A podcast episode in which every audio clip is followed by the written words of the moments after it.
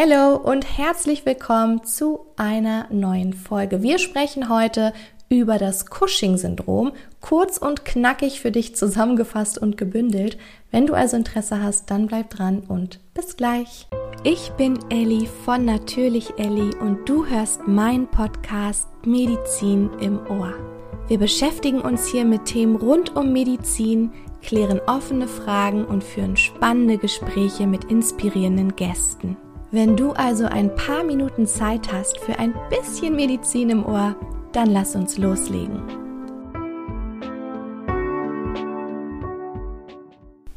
Okay, dann lass uns direkt starten mit dem Cushing-Syndrom. Das ist dir bestimmt schon ein Name und wir versuchen es heute noch mal kurz und knapp zusammenzufassen. Also, das Cushing-Syndrom beschreibt einen Hypercortisolismus. Das bedeutet, wir haben zu viel Cortisol.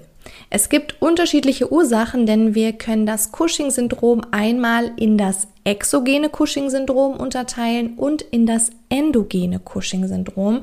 Und wenn du dir jetzt die ganze Zeit denkst, Ellie, warum babbelst du die ganze Zeit vom Cushing-Syndrom? Das heißt doch Morbus Cushing. Keine Sorge, das lösen wir gleich auf. also, wann ist denn ein Cushing-Syndrom jetzt exogen bedingt? Das kann zum Beispiel durch eine Langzeittherapie mit Glukokortikoiden passieren. Und das passiert nicht relativ selten, sondern eher relativ häufig. Also durch die Langzeittherapie mit Glukokortikoiden kann sich ein exogen bedingtes Cushing-Syndrom ausbilden.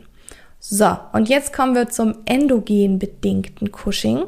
Wir haben hier nochmal die Möglichkeit, das endogene Cushing in verschiedene Formen zu unterteilen. Und zwar einmal in den primären Hypercortisolismus und in den sekundären Hypercortisolismus. Was ist jetzt der primäre Hypercortisolismus? Das bedeutet, der ist ACTH unabhängig. Wir haben hier zum Beispiel eine Hyperplasie oder sogar einen Tumor in der Nebennierenrinde. Das bedeutet, die Nebennierenrinde alleine, ne, ACTH unabhängig, das hat nichts mit deinem Hypothalamus oder der Hypophyse zu tun, sondern die Nebennierenrinde an sich produziert jetzt übermäßig viel Cortisol. Okay, aber was ist jetzt der sekundäre Hypercortisolismus? Trommelwirbel. Warte, ich mach's. Jetzt kommen wir nämlich zu deinem Morbus Cushing. Beim sekundären Hypercortisolismus handelt es sich hier wirklich um die häufigste Form der endogen Cushing-Syndrome, also der Morbus Cushing tritt hier am häufigsten auf und wie entsteht der? Ausgelöst durch ein Mikroadenom des Hypophysen-Vorderlappens. Das bedeutet also, wir haben hier eine ACTH-abhängige Cushing-Form. Welche typischen Symptome kennst du? Ich lasse dir einmal kurz Zeit. Ja, in dieser Zeit hörst du vielleicht Ole schnarchen. okay, also du kennst bestimmt das Vollmondgesicht, die Stammfettsucht und den Stirnacken. Wieso kommt es zu dieser Stammfettsucht? Man beobachtet ja häufig, dass die Arme und die Beine eher relativ dünn sind, aber eben zentral um den Rumpf, um den Bauch herum sind die Patienten hier fettleibig beziehungsweise haben hier einfach eine größere Ansammlung an Körperfett und das entsteht wirklich durch die Umverteilung vom Körperfett von peripher nach zentral. Das wäre hier ganz, ganz typisch für das Cushing-Syndrom. Ich habe sie gerade schon angesprochen, die dünnen Arme und dünnen Beine, denn ein weiteres Symptom wäre hier die periphere betonte Muskelatrophie. Das bedeutet, es kommt zu einem vermehrten Abbau von Muskeln. Aber warum? Cortisol hat eine katabole Wirkung auf den Proteinstoffwechsel. Was bedeutet das jetzt? Das bedeutet, dass Cortisol dazu führt, dass Proteine vermehrt abgebaut werden. Und dadurch haben wir hier eben diese Muskelatrophie. Ansonsten könnte es noch zu psychischen Veränderungen kommen, zu Hautverdünnung, zu arterieller Hypertonie. Warum das? Das kannst du dir bestimmt beantworten.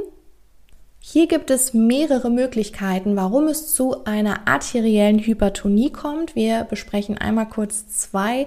Und zwar einmal hat Cortisol natürlich die mineralkortikoide Wirkung, das weißt du bestimmt.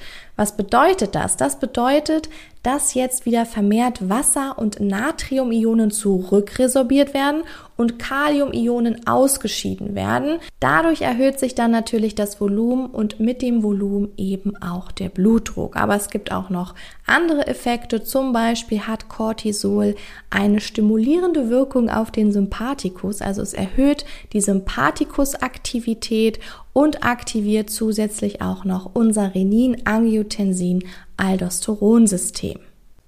Ein weiteres Symptom wäre die herabgesetzte Glukosetoleranz. Warum das? Das weißt du ganz bestimmt. Ich lasse dir ganz kurz Zeit. Überleg mal, von wem ist Cortisol oder die Glukokortikoide den Gegenspieler? Ganz genau von Insulin, weil, weil, weil, weil natürlich Glukokortikoide den Blutzuckerspiegel erhöhen. Und es könnte zum Beispiel bei der Frau noch zusätzlich zu Menstruationsstörungen kommen oder auch Hirsutismus. Aber Achtung, hier nur bei der ACTH abhängigen Form. Also zum Beispiel hier beim Morbus Cushing. Aber warum? Weil hier die Nebennieren durch den hohen ACTH-Spiegel dazu angeregt werden, auch vermehrt Androgene zu produzieren. Okay, dann werfen wir jetzt mal einen Blick auf die Diagnostik und zwar ganz präzise auf das Blutbild. Was wäre hier typisch? Typisch wäre eine Leukozytose, aber eine Eosinopenie. Okay, jetzt denkst du dir, hä?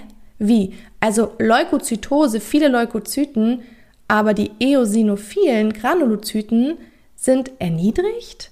Yes, und zwar mobilisiert Cortisol zwar die Zellen, aber es kommt durch diese vermehrte Mobilisation eben auch zu einer Umverteilung.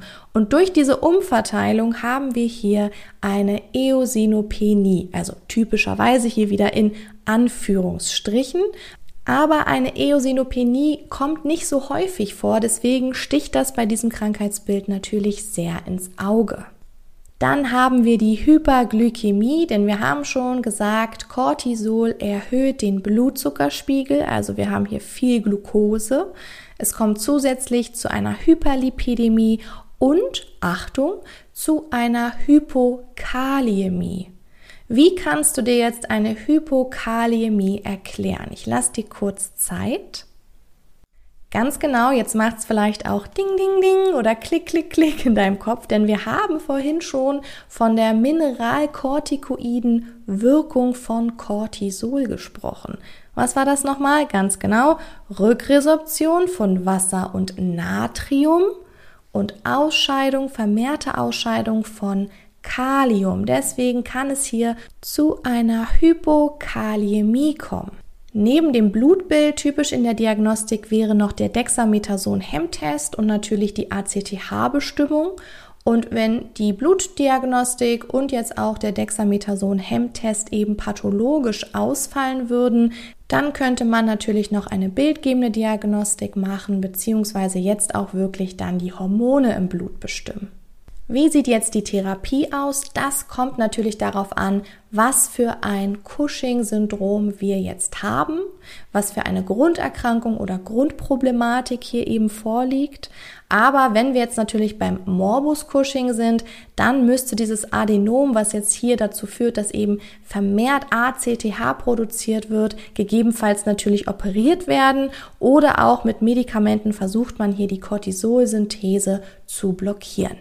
Okay, dann hast du es für heute auch geschafft und wieder ein paar Minuten gelernt und wiederholt. Ich bedanke mich für deine Zeit und wenn dir diese Folge gefallen hat, dann würde ich mich riesig über eine 5-Sterne-Bewertung freuen auf Spotify oder auch Apple Podcast. Für dich sind es nur ein paar Sekunden, die du Zeit investierst, aber für mich bedeutet das ganz, ganz viel, weil nur so sehe ich, ob dir die Folgen gefallen und ob ich so weitermachen soll.